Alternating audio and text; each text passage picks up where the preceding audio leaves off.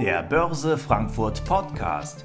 Börsennews und Know-how direkt von der Quelle. Ja, hallo, herzlich willkommen bei Börse at Home, dem Lunchformat der Börse Frankfurt und der Deutschen Börse. Mein Name ist Fabienne Lindner und ich begrüße Sie herzlich und unseren heutigen Gast Joachim Goldberg, den Sie sicherlich aus unserem wöchentlichen, mit, mitwöchentlichen äh, Marktsentiment kennen. Ja, herzlich willkommen, Herr Goldberg. Als studierter Bankwirt und früherer Devisenhändler beschäftigen Sie sich ja seit rund 40 Jahren mit dem Zusammenspiel zwischen Menschen und Märkten. Und Sie sind einer der Experten auf dem Gebiet der Behavioral Finance, der Verhaltensökonomie ja, in einem Marktumfeld, im Umfeld äh, mit täglichen Krisenmeldungen, hoher Inflation, fallenden Märkten und steigenden Zinsen stellen wir uns als Anleger ja die Frage, was nun? Wie sollte ich jetzt am besten agieren? Deswegen haben wir Sie eingeladen, da die Behavioral Finance ja eine Weichenstellung bieten kann, mal eine andere Perspektive aufzeigt und zeigt, ähm, dass unsere Entscheidungen bei der Geldanlage nicht immer so äh, rational sind, wie es die Theorie ja eigentlich annimmt. Ja, wir hangeln uns durch viele Schieflagen, verdrängen die Nachrichten, die äh, eigentlich nicht zu unserer Erwartung passen, wie stark der Verlust schmerzt und wie wir Gewinne wahrnehmen, welche Unterschiede es zwischen Privatanlegern und institutionellen Anlegern gibt und wie wichtig die langfristige Perspektive beim Investment ist und wie Anlagefehler vermieden werden. Darüber sprechen wir jetzt gleich in der nächsten halben Stunde. Das Webinar wird aufgezeichnet. Sie können Ihre Fragen stellen. Und jetzt erstmal, Herr Goldberg, für diejenigen, die Sie noch nicht kennen, was machen wir denn mittwochs im Marktsentiment und was überhaupt ist Behavioral Finance, die Verhaltensökonomie? Ja, im Marktsentiment stellen wir mal vordergründig ja fest, wie ist die Stimmung der Marktteilnehmer, aber das hat natürlich einen Hintergrund. Und dieser theoretische Hintergrund dazu, den finden wir in der Behavioral Finance. Und äh, das ist nichts anderes als der Versuch, Ökonomie und Psychologie unter ein Dach zu bringen. Das ist äh, letztlich entstanden ja aus der Idee heraus, äh, dass wir Menschen nicht so ganz rational sind, nicht 100% rational sind. Man denkt dann immer, Börsianer sein, wenn man so fragt, ja, die seien irrational. Äh, das stimmt aber so nicht, ja, sondern ich würde sagen, wir sind in vielen Dingen viel rationaler, als wir glauben, aber wir sind vielleicht nicht immer ganz konsequent. Äh, ich würde vielleicht sagen, wir sind begrenzt rational. Wir gehen mit Informationen nicht so um, wie wir sollten oder wie wir es können. Das ist heutzutage sehr, sehr schwierig im Vergleich zu früher. Und äh, dann letzten Endes sind wir natürlich, und das ist eigentlich äh, das dritte Axiom für den Homo economicus, das ist der Kunstmensch der Ökonomen, den haben die irgendwann mal kreiert, da haben die nicht behauptet, äh, äh dass äh, die Menschen und der Homo economicus in den Finanzmärkten absolute Nutzenmaximierer sind, also auf den letzten Cent, auf den letzten Euro gucken. Und das ist alles nicht gegeben. Deswegen ist äh, Behavioral Finance äh, entstanden, nämlich äh, aus äh, der Idee heraus, äh, dass wir Menschen manchmal auch ganz schön emotional sind an den Börsen. Aber auch das ist eigentlich letzten Endes nicht unbedingt immer irrational, wenn wir emotional sind. Aber letzten Endes ist es der Versuch, mit dieser Ansatzweise auf der einen Seite natürlich herauszufinden, wo bewegt sich der Markt möglicherweise hin, wo könnte zukünftiges Angebot, zukünftige Nachfrage sein. Und letzten Endes soll es natürlich auch den Anlegern helfen, äh, bei der eigenen Entscheidungsfindung äh, vielleicht äh, ein klein wenig äh, besser zu sein, als sie es ohnehin schon sind. Ja, man kann also durchaus ein bisschen was verbessern. Aber dieses Verbessern, äh, das ist nicht immer ganz schmerzfrei. Das muss ich also gleich dazu sagen. Ja, vielen Dank. Äh, wenn wir über Schmerz sprechen, äh, die Behavioral Finance ist da ja ganz klar, wie wir mit Verlusten und Gewinnen umgehen. Vielleicht können Sie dazu ein bisschen was erzählen. Ja, das ist äh, eigentlich das Kernstück der verhaltensorientierten Kapitalmarktanalyse der Behavioral Finance, dass die Menschen mit Gewinnen und Verlusten unterschiedlich umgehen, dass sie bei Gewinnen wesentlich schneller sind mit dem Gewinne realisieren, dass sie Gewinnen ganz anders bewerten wie Verluste, äh, dass, dass sie letzten Endes Verluste werden viel schwerer bewertet als äh, Gewinne in gleicher Höhe. Aber letztlich führt das dazu, dass ich eben diese kleinen Gewinne realisiere, zu früh realisiere und die Verluste dann im Zweifel laufen lasse. Mhm. Und ähm, wie, wie, definiert man als Anleger, äh, was jetzt ein Gewinn ist, was ein Verlust ist? Das ist eine sehr gute Frage. Was ist eigentlich ein Gewinn, was ist ein Verlust? Ich kaufe mir normalerweise, ich kaufe mir eine Aktie und dann äh, geht diese Aktie, wenn ich sie gekauft habe, ist es natürlich gut für mich, wenn die hochgeht äh, und schlecht für mich, wenn sie runtergeht. Das ist im einen Fall sprechen von einem Gewinn, im anderen Fall von einem Verlust. Und in dem Moment, wo ich jetzt als Anleger, als Finanzmarktteilnehmer in den Markt hineingehe, in dem Moment habe ich äh, einen bestimmten Preis, zu dem ich einsteige. Das ist im Prinzip diese Wahrnehmungsgrenze ganz am Anfang meines Engagements. Also am Anfang, ich kaufe die eine Aktie oder ein Aktienportfolio oder ein ETF oder was auch immer. Sie können auch ein Auto kaufen. Es hat seinen Einstandspreis und dann fängt der Finanzmarkt an zu laufen. Nehmen wir mal an, wir kaufen mit 100 und dann läuft dieser Markt für uns 105, 110, eine wunderbare Geschichte aber dann halten wir es schon nicht mehr allzu lange aus und dann kommt diese Tendenz herein, dass ich diese, diesen Gewinn möglichst schnell festhalten möchte, festschreiben möchte. Und jetzt stellen wir uns die andere Seite vor, äh, weil wir eben Verluste, 100 Euro Verluste werden eben anders bewertet wie 100 Euro Gewinn. Und äh, diesen äh, Verlust nehme ich, nehme ich natürlich ganz anders wahr. Ich habe mit 100 gekauft und dann läuft es plötzlich gegen mich und Kurse fallen auf 98, 95, 92, vielleicht auf 90 ähm, in meinem Beispiel. Und das Gefühl, ich müsste hier was tun, ich müsste hier diesen Verlust, äh, diesen Verlust abschneiden, dieses Gefühl ist relativ gering. Dieser Drang dazu, diese, äh, diese, da etwas zu machen, der ist relativ gering, weil ich natürlich immer im Hinterkopf habe, dass ich ja eigentlich äh, diese Anlage, diese Aktie, das ETF oder was auch immer aus einem ganz bestimmten rationalen Grund gekauft habe, weil ich geglaubt habe, ich habe gute Gründe gehabt, dass es hochgeht. Und jetzt geht es runter. Und da wird es natürlich problematisch. Und was viele Menschen eben nicht wissen, ist, in dem Moment, wo ein Engagement gegen mich läuft, verändert sich natürlich dann auch meine Wahrnehmung meine Wahrnehmung insofern, dass ich Informationen, die zu meinem Engagement passen, viel stärker wahrnehme. Also im Prinzip das, was für meine ursprüngliche Entscheidung gesprochen hat, viel stärker wahrnehme als das, was nicht zu meinem Engagement passt. Das äh, bezeichnet man als selektive Wahrnehmung.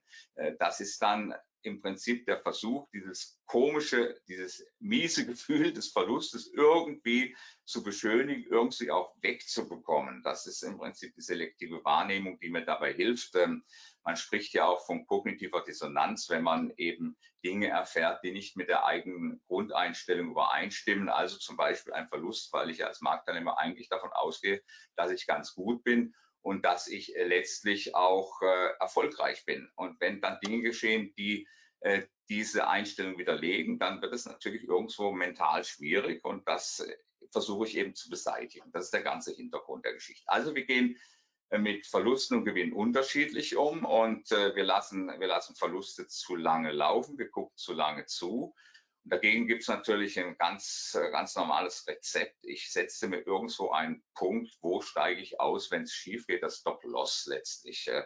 Und äh, das haben viele Anleger schon längst verinnerlicht, wobei man natürlich hier ein bisschen unterscheiden muss zwischen kurzfristigen, mittelfristigen und den langfristigen Anlegern. Denn ein langfristiger Anleger hat natürlich einen ganz anderen Handelshorizont, hat ein ganz anderes Ziel auch als ein kurzfristig orientierter Marktteilnehmer. Ein kurzfristig orientierter Marktteilnehmer, der möchte relativ schnell erfolgreich sein im Markt. Ob er das tatsächlich sein kann, das sei mal dahingestellt.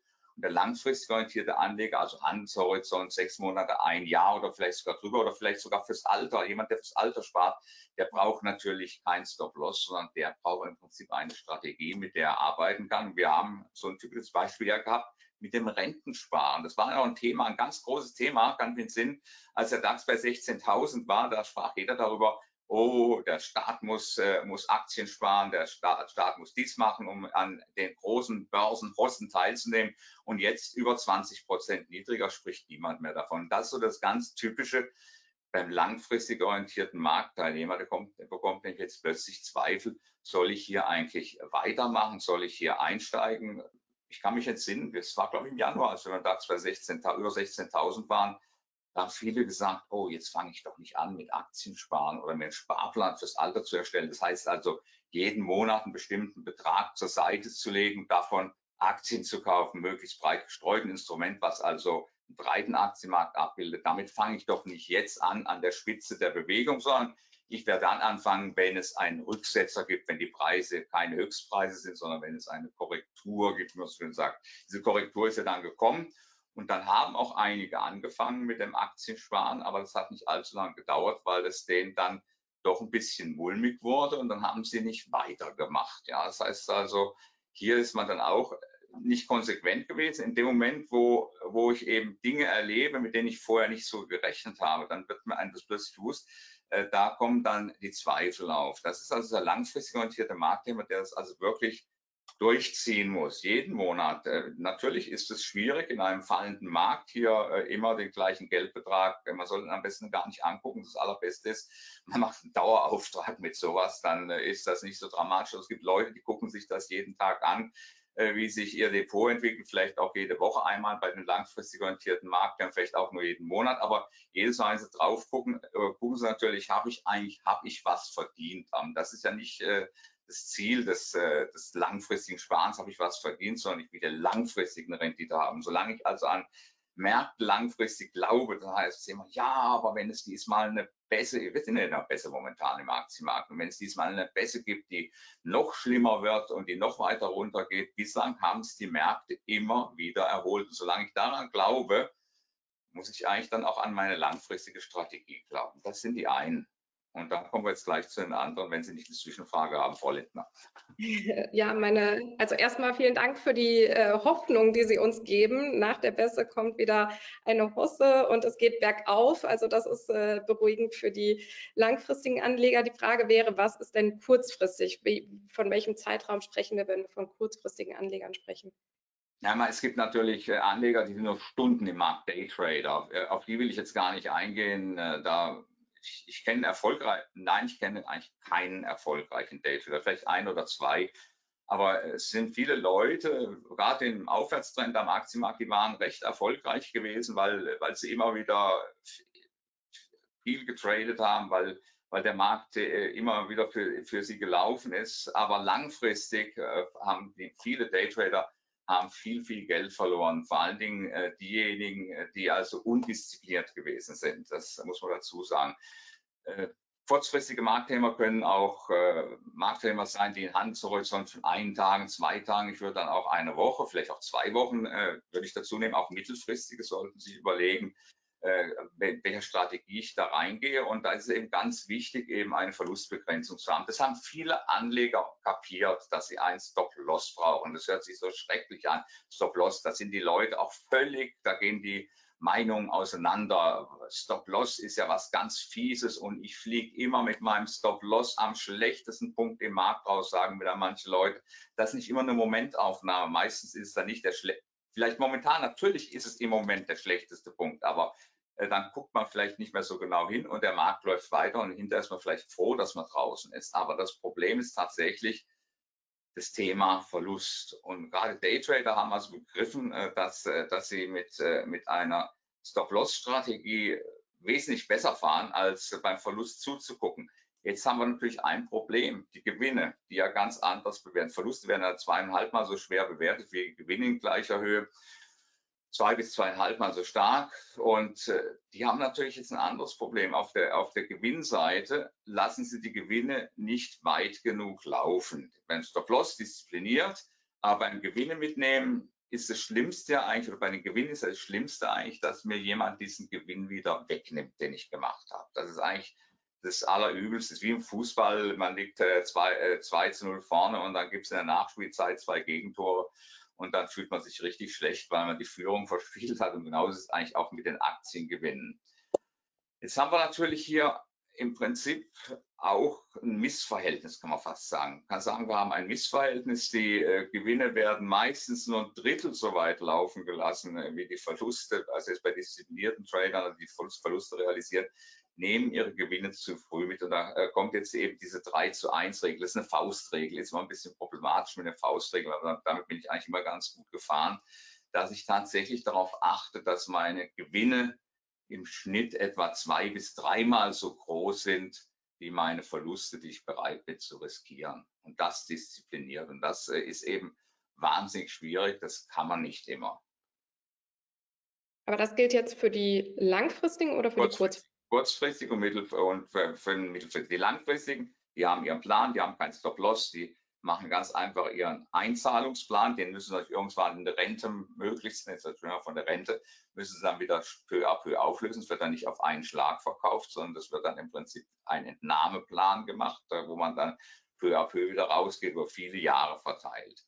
Der langfristig orientierte Anleger, den lassen wir jetzt mal beiseite. Wir bleiben hier bei diesem kurzfristigen, weil das ist im Prinzip das, wo, wo, diese, wo dieses Thema äh, Verluste frühzeitig realisieren, äh, Gewinne laufen lassen, das ist, wo es so schwierig ist. Und ich habe jetzt gerade in dieser Zeit, habe ich, äh, wir haben jetzt ja im Aktienmarkt so ein paar, ein, zwei schöne, richtig saftige Erholungen gesehen. Und da habe ich eben äh, gemerkt, dass, äh, dass das habe ich, das habe ich richtig gut mitbekommen, äh, wie Anleger eben gekauft haben. Sie haben sich Gedanken gemacht, richtig gut Gedanken.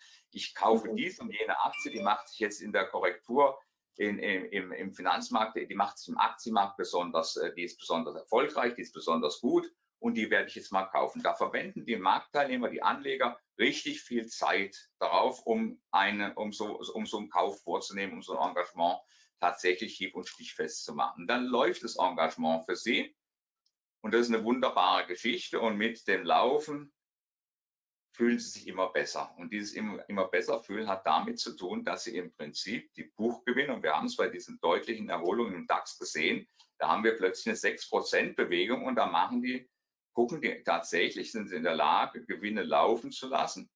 3%, 4%, sie gucken zu, ich bin von 100 auf 100, äh, auf 105 gehe ich, auf 107 gehe ich einem nehme einfach diese Beispielaktie, diesen Beispiel-ETF, gehe von 100, 105, 107 und dabei verschiebt sich mein Referenzpunkt, weil ich die, ich freue mich über diese Gewinne und sage mir, ich rechne mich also richtig schön reich. Ich gucke auf den Bildschirm, sehe, aha, meine mhm. Aktie ist, hat 7%. Und jetzt geht die plötzlich ein Stück zurück. Ein kleines Stück geht es zurück und da kommen im ersten Moment kommen natürlich überhaupt keine Zweifel. Sagt, der Markt muss atmen. Ich fühle mich eigentlich noch wohl mit meinen Gewinnen. Nur mein, ein, mein Bezugspunkt ist nicht mehr der Einstandspreis, zu dem ich reingegangen bin, sondern das ist plötzlich das alte Hoch, mein Bezugspunkt. Und damit verändert sich auch meine Wahrnehmung von Gewinnen und Verlusten. Gewinne und Verluste sind immer abhängig von einem Bezugspunkt. Jetzt mein Bezugspunkt ist nicht mehr 100, sondern 107. Und jetzt geht der Markt peu à peu zurück und plötzlich, obwohl ich Gewinne auf der Uhr habe, nehme ich mental Verluste wahr und bin nicht in der Lage, diesen verbliebenen Gewinn mitzunehmen. Das habe ich jetzt so oft bei Leuten erlebt, die in diese Korrekturen im, in der Bässe, in also die Bärenmarkt-Rallys reingekauft haben und dann zugeguckt haben, wie dieser ganze schöne Gewinn wieder weggeschmolzen ist und auf Null und sogar ins Minus gegangen ist. Ganz einfach, weil man es vergessen hat. Vielleicht hat man sogar ein Stop-Loss vorher gehabt. Wir nehmen mal das Loss auf diesem Wort weg. Wir sagen einfach mal nur Stop. Ja, wo Stop ist der Punkt, wo ich aus dem Markt rausgehe. Und diesen Punkt muss ich natürlich mitziehen. Wenn ich solche, wenn ich zwei, drei, vier, fünf Prozent Gewinne auf der Uhr habe, dann dürfen die mir nicht wieder vollständig verschwinden. Aber das tut uns eben so wahnsinnig weh, wenn wir nicht Stop, nicht die Marktspitze erreicht haben, zum Verkauf nicht den besten Punkt. Das gibt es aber im Prinzip nicht gibt ganz, das ist eine Glückssache, ob man das Top oder den Boden erwischt. Ja, also das, das erlebe ich sehr häufig und das äh, gerade jetzt in der jetzigen Marktphase ist das, äh, habe ich das, habe ich das oft gesehen. Das heißt, Ihr praktischer Tipp, äh, Stop oder bei einem kurzfristigen Investmenthorizont setzen. Und wie sieht das bei Gewinnen aus? Setze ich mir bei da auch eine Einfach mitziehen. Also entweder ich, ich erreiche meinen Gewinnpunkt. Ich mache mir also, ich Machen wir ein Beispiel. Ich kaufe zu 100, mache mir, mach mir eine Verlustbegrenzung bei 95. Dann muss ich eigentlich auf 115 kommen, auf das Dreifache. 100 bis 95 sind fünf Einheiten, die ich bereit bin zu riskieren. Drei mal fünf sind 15, sind 15 Einheiten, die ich äh, mir als Gewinn vorstelle. Das heißt, der Markt muss von 100 auf 115 für mich hochgehen. Wenn er 115 erreicht, gehe ich raus, muss ich nicht rausgehen, darf ich rausgehen wenn ich im Verlustbereich bin, wenn mein Stop berührt worden ist, muss ich rausgehen. Da gibt es auch keine Diskussion. Jetzt sagen natürlich die Leute, ja, können wir denn nicht was anderes nehmen als einen Marktpreis von 95 beim Stop? Äh, dann sage ich ja, natürlich, Sie können auch was anderes nehmen. Sie können auch sagen, wenn bestimmte ökonomische Voraussetzungen gegeben sind, dass man raus muss, dann geht man raus konsequent. Jetzt ist natürlich das Problem, wenn ich in so eine Phase reinkomme, wo ich verliere, dann habe ich natürlich, habe ich natürlich sofort äh, das, äh, das, das Problem, dass ich die ökonomischen Dinge vielleicht gar nicht mehr so wahrnehme, wie ich sie eigentlich wahrnehmen müsste. Das heißt also, es ist sehr viel Subjektivität dabei, ökonomische Szenarien zu bewerten, vor allen Dingen, wenn man dann auch noch unter dem Druck eines Verlustes steht. Deswegen ist es ganz wichtig, dass man eigentlich einen Kurs nimmt. Man kann natürlich sagen, ich setze keinen Stop-Loss den ganzen Tag über den Markt, dann fliege ich auch nicht aus Versehen raus, sondern man kann natürlich auch nur einmal am Tag auf, ein, auf den Markt gucken und sich äh, angucken, bin ich im, zu sehr im Verlustbereich, muss ich rausgehen oder nicht. Das einmal am Tag, immer zur selben Zeit, kann man auch machen, aber da läuft man natürlich Gefahr, dass der Markt mal richtig gegen einen läuft und man dann abwarten muss, nicht rechtzeitig dabei ist. Das ist der Nachteil. Auf der anderen Seite nimmt man nicht jede kleine volatile Marktbewegung mit. Also, ist ganz wichtig, dieses Kurzziel, was ich habe. So, jetzt geht es auf dem Weg nach oben und jetzt gucken wir uns mal die schöne Situation an. Wir haben mit 100 gekauft, Kursziel 115, um auf das Ursprungs, äh, äh, ich will nicht sagen Problem, auf die Ursprungssituation zurückzukommen. Ich kaufe also mit 100. Jetzt läuft der Markt für mich auf 110. Es kann es natürlich sein, die 115 ist jetzt, kommt immer näher, aber es ist natürlich auch die Möglichkeit, dass ich jetzt so einen blöden Rücksetzer bekomme, der Markt gar nicht auf 115 hochgeht. Deswegen muss ich diesen Punkt, den ich unten an der Verlustbegrenzung habe, bei 95, den muss ich natürlich mit meinem Kursgewinn, das bezeichnet man in, in, auf Englisch als Trailing Stop. Ja, diesen Stop muss ich dann an der Unterseite mitziehen. Das ist also der Punkt, äh, wo ich, äh, wo ich nicht, den ich wirklich einhalten muss, damit ich nicht aufgelaufene Gewinne komplett wieder abgebe. Aber ansonsten gilt, den kann ich auch großzügig setzen, den kann ich also, wenn ich bei, wenn ich bei 110 bin, dann setze ich den auf 105 äh, oder 106. Und wenn es auf 106 dann runtergeht, dann bin ich halt draußen, habe ich halt Pech gehabt. Und wenn der Markt weiterläuft, dann kann ich bis auf ein Kursziel warten. Da ist natürlich ganz wichtig, da kommt dann die technische Analyse mit ins Spiel. Wo setze ich solche Stops? Das ist ganz wichtig, dass ich natürlich nicht in Marktbereiche die Stops reinsetze, wo jetzt besonders viel Aktivität ist. Also direkt vor einer Unterstützung im Markt, vor einer technischen Unterstützung, setze ich nicht oben drüber einen Stop, um auszusteigen. Dann laufe ich ins offene Messer, sondern diese technischen Punkte sind, die, die also können Sie an jeder Straßenecke bekommen. da, da gibt es jede Menge technische Analysten, die glauben, sie könnten den Markt prognostizieren. Das will ich mal, ja, das will ich eigentlich anzweifeln, dass das möglich ist. Aber Sie können eins, Sie können Niveaus rausfinden, wo alte Positionen liegen von Marktteilnehmern, wo deren Schieflagen liegen gute Gewinnpositionen bleiben ja zumindest im kurz- und mittelfristigen Geschäft, die bleiben ja nicht lange im Markt erhalten. Diese Gewinne werden realisiert. Aber das, was übrig bleibt, das sind in der Regel immer Schieflagen. Und diese Schieflagen sind natürlich, wenn ich weiß, wo diese Schieflagen im Markt sein könnten, dann weiß ich auch, wo diese Marktteilnehmer zurückkommen werden. Wenn, wenn ich mit äh, wenn ich mit 100 eine Aktie gekauft habe, die läuft jetzt gegen mich und ich bin jetzt auf 96 und habe mir die Welt schön geredet, selektive Wahrnehmung, super Information und jetzt kommt der Markt, jetzt läuft der Markt wieder für mich, dann werde ich spätestens normalerweise an meinem alten Einstiegspunkt wieder aussteigen. Dieser Einstiegspunkt, das wissen viele Marktteilnehmer nicht, der verschiebt sich in unserer Wahrnehmung. Das bezeichnet man als Gewöhnungsprozess. Das heißt also, dieser Einstiegspunkt, der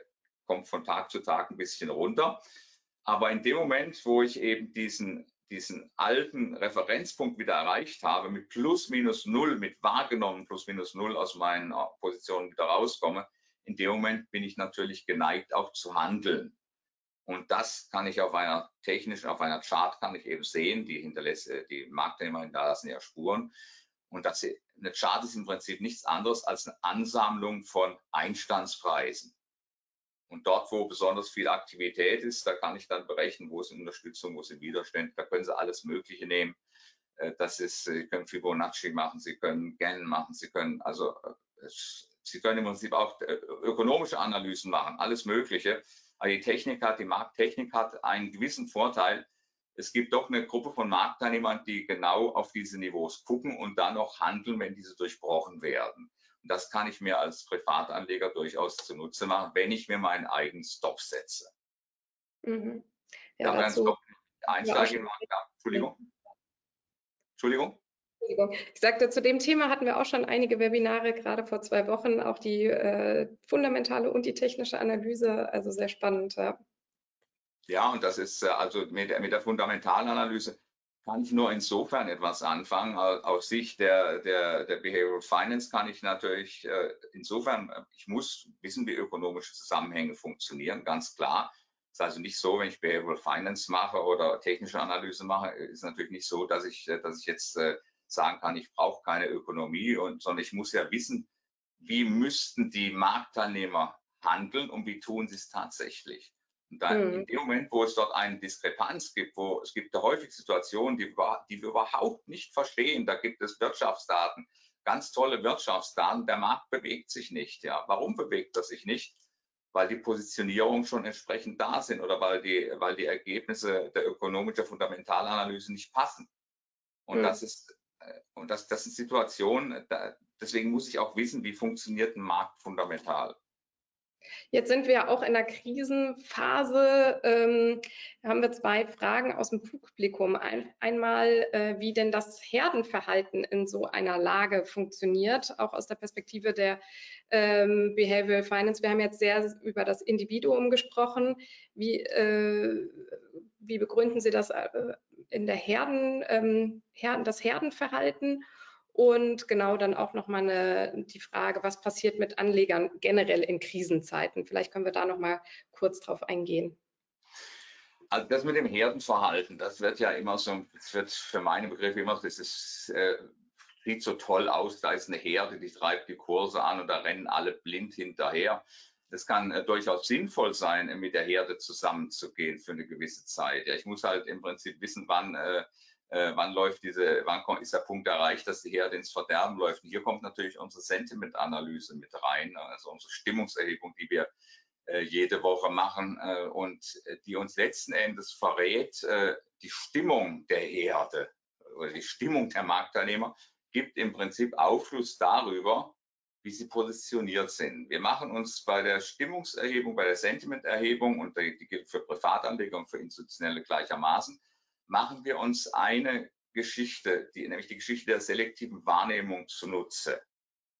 Wenn ich jemand frage, wo ist der DAX in einem Monat, das ist die Frage, die die, die Börse Frankfurt ihren Anlegern stellt, wo ist der DAX in einem Monat, höher, tiefer oder gleichbleibend, dann gehen wir davon aus, dass jemand, der Aktien gekauft hat, natürlich sagen wir, konsequenterweise sagen wir, dass sie den DAX höher Dabei spielt es gar keine so große Rolle, ob das in einem Monat oder drei Wochen oder sechs Wochen oder acht Wochen ist, sondern irgendwann in der Zukunft. Und jemand, der Aktien short ist oder der sich abgesichert hat, der wird den DAX natürlich naturgemäß nicht höher sehen, sondern wird niedriger sehen. Letzten Endes bekommen wir aus diesem Stimmungsbild ein Bild der Positionen, der Engagements der Marktteilnehmer. Und jetzt haben wir manchmal Extremsituationen, wo wir sehr hohe Sentiment, wir haben im Prinzip, bilden wir das äh, auf einer Skala ab. Dieses Sentiment zwischen extrem bullish ist 100 und extrem bärisch ist minus 100. Und jede Woche wird also diese Frage gestellt und dann kommt also ein Wert raus. Und dann können wir anhand der Veränderung dieses Wertes, das ist dann äh, der Börse Frankfurt Sentiment Index, der ist im Prinzip nichts anderes als Differenz zwischen Bullen und Bären.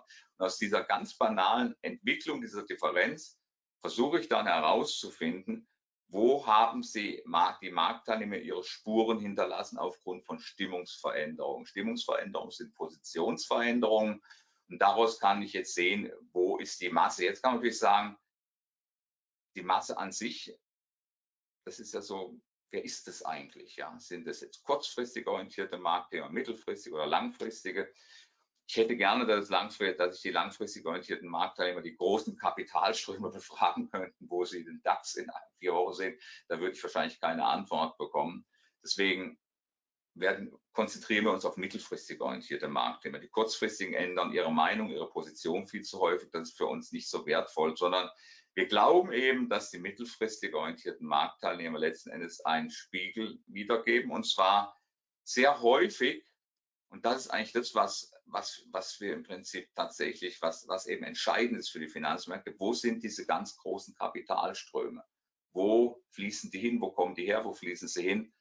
Und anhand derjenigen, die mit diesen großen Kapitalströmen handeln, das sind dann die mittelfristig orientierten institutionellen Investoren hierzulande, kann ich ein Spiegelbild dieser Kapitalströme für manche Marktphasen bekommen Und wenn es jetzt extrem wird, wenn wir jetzt zum Beispiel einen Börse Frankfurt Sentiment Index äh, bekämen, wir sind jetzt in einer Bässe, deswegen äh, wäre also zum Beispiel der Minusbereich für uns jetzt äh, äh relativ interessant, wenn wir hier einen, äh, einen, Wert bekämen von minus 60 zum Beispiel. Dann würde ich sagen, da ist die Masse jetzt vollkommen auf einer Seite, die Masse der Marktteilnehmer, das ist, äh, da muss man mal gucken, ob es nicht zu einer Gegenbewegung kommt. Ja, genauso auf der positiven Seite im Aufwärtstrend, wenn wir plus 60 oder plus 40 wären, es geht aber gar nicht um diesen absoluten Wert, den wir jede Woche ermitteln, sondern immer um die Veränderung dieser Werte. Ich möchte im Prinzip wissen, wann hat sich die Stimmung verändert, zu welchen Preisen. Das ist natürlich ein Wochenband, das ist also ziemlich unscharf, aber ich kann mir irgendwo eine Idee machen, wo liegen, mich interessiert eine Frage, wer liegt schief und zu welchem Preis? Das ist die Frage, die ich beantworten möchte oder beantwortet haben möchte.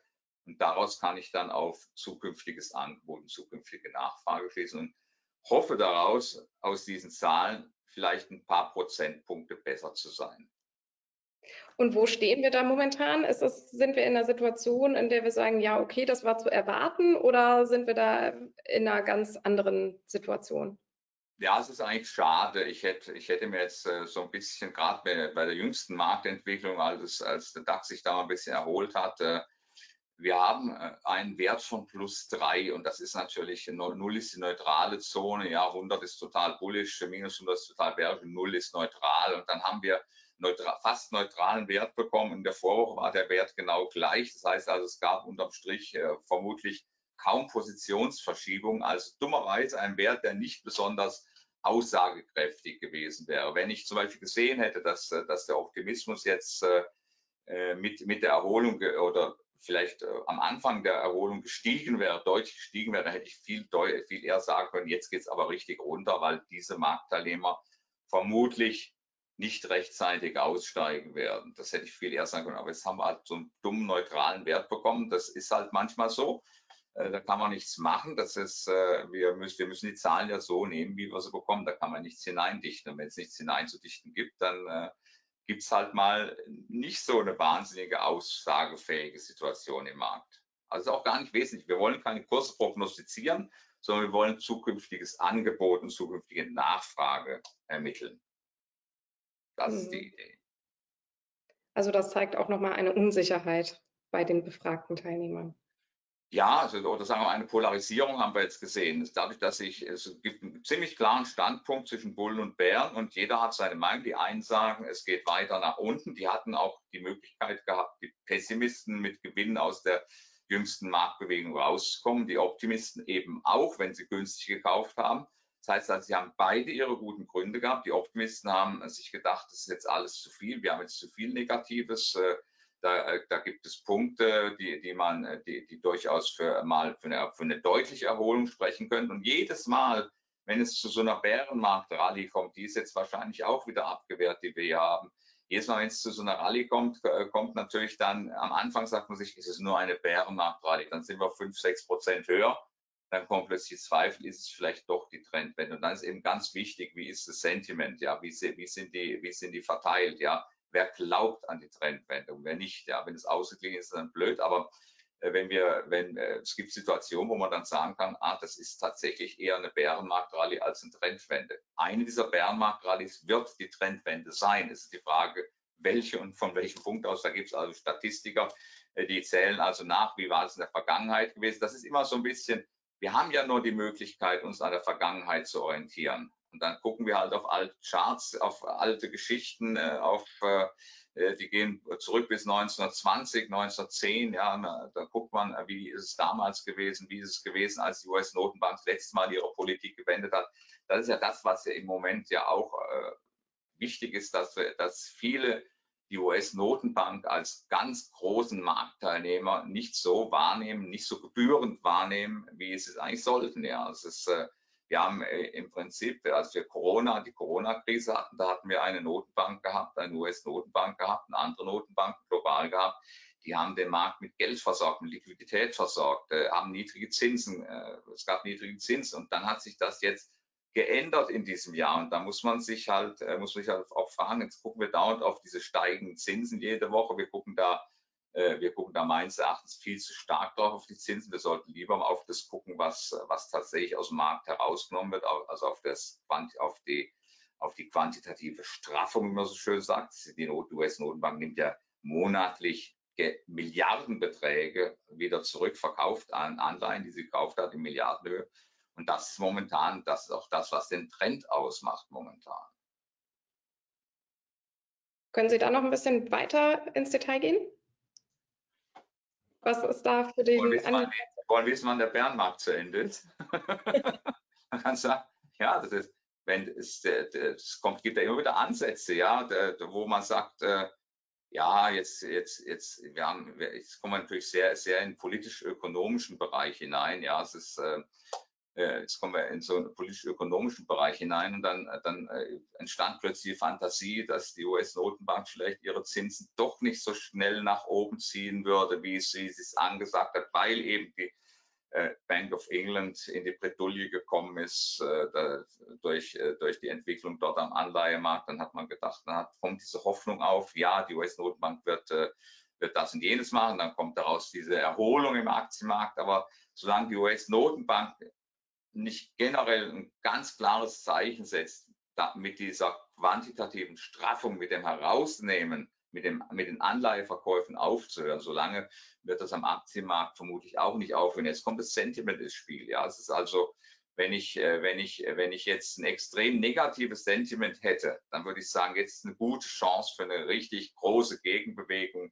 Äh, also ein Sentiment, was jetzt zum Beispiel von einer Woche auf die nächste auf minus 40 runtergehen würde. Das wäre so ein, wäre so ein Fall, wo ich dann äh, auch den Mut hätte zu sagen, okay, jetzt haben alle oder die meisten verkauft, die verkaufen konnten. Da ist natürlich sehr, es, da spielen viele Faktoren rein, wie hat sich der Marktpreis bei der Stimmungsveränderung entwickelt, etc.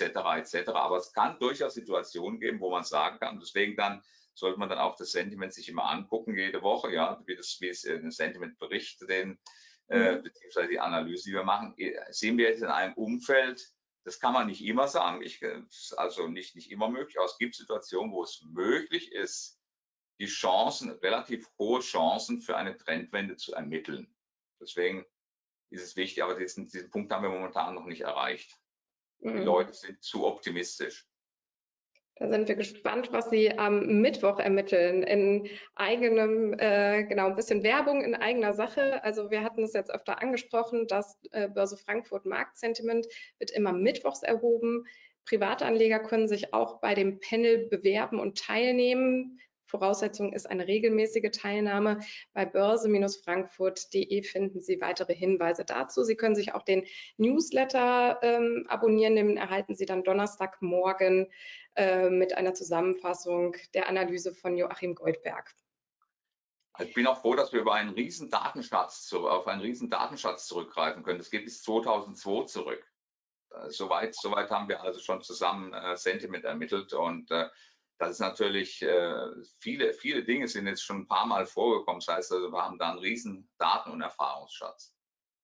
Sehr gut. Und das geht auf diejenigen zurück, die da mitmachen. Dafür bin ich wahnsinnig dankbar. Das möchte ich an dieser Stelle auch mal zum Ausdruck bringen. Dass diejenigen, die da mitmachen, sind natürlich äh, ganz wertvoll. Für uns und ist natürlich auch für diejenigen, die mitmachen, selbst wertvoll, herauszufinden, was machen die anderen eigentlich momentan. Mhm, richtig. Ja, super, Herr Goldberg. Es war auf jeden Fall eine sehr spannende Übersicht. Nochmal ein Deep Dive in äh, die Behavior Finance und wir sind ganz gespannt, wie es weitergeht. Vielen, vielen Dank für die Einsichten und vielen Dank auch an die Teilnehmer für ja, A, die Fragen und die Teilnahme fürs Interesse. Wenn Sie bei YouTube schauen, gerne einen Daumen hoch geben und äh, wir sehen Sie dann wieder nächsten Montag bei Börse at Home. Vielen Dank und eine schöne Woche wünsche ich. Haben Sie noch einen Schlusssatz für die ähm, Teilnehmer, Herr Goldberg? Oh, ich drücke auf jeden Fall die Daumen, dass sich dass ich die positiven Wünsche erfüllen. Das ist, das ist vielleicht, äh, das, äh, es, vor allen Dingen ist eines, eines immer wieder ganz wichtig, so blöd es klingt und so unangenehm es ist, Disziplin, Disziplin, Disziplin. Ohne die geht es in den Finanzmärkten nicht. Vielen Dank dafür. In diesem Sinne eine disziplinierte Börsenwoche und bis nächsten Montag. Der Börse Frankfurt Podcast. Zum Abonnieren fast überall, wo es Podcasts gibt.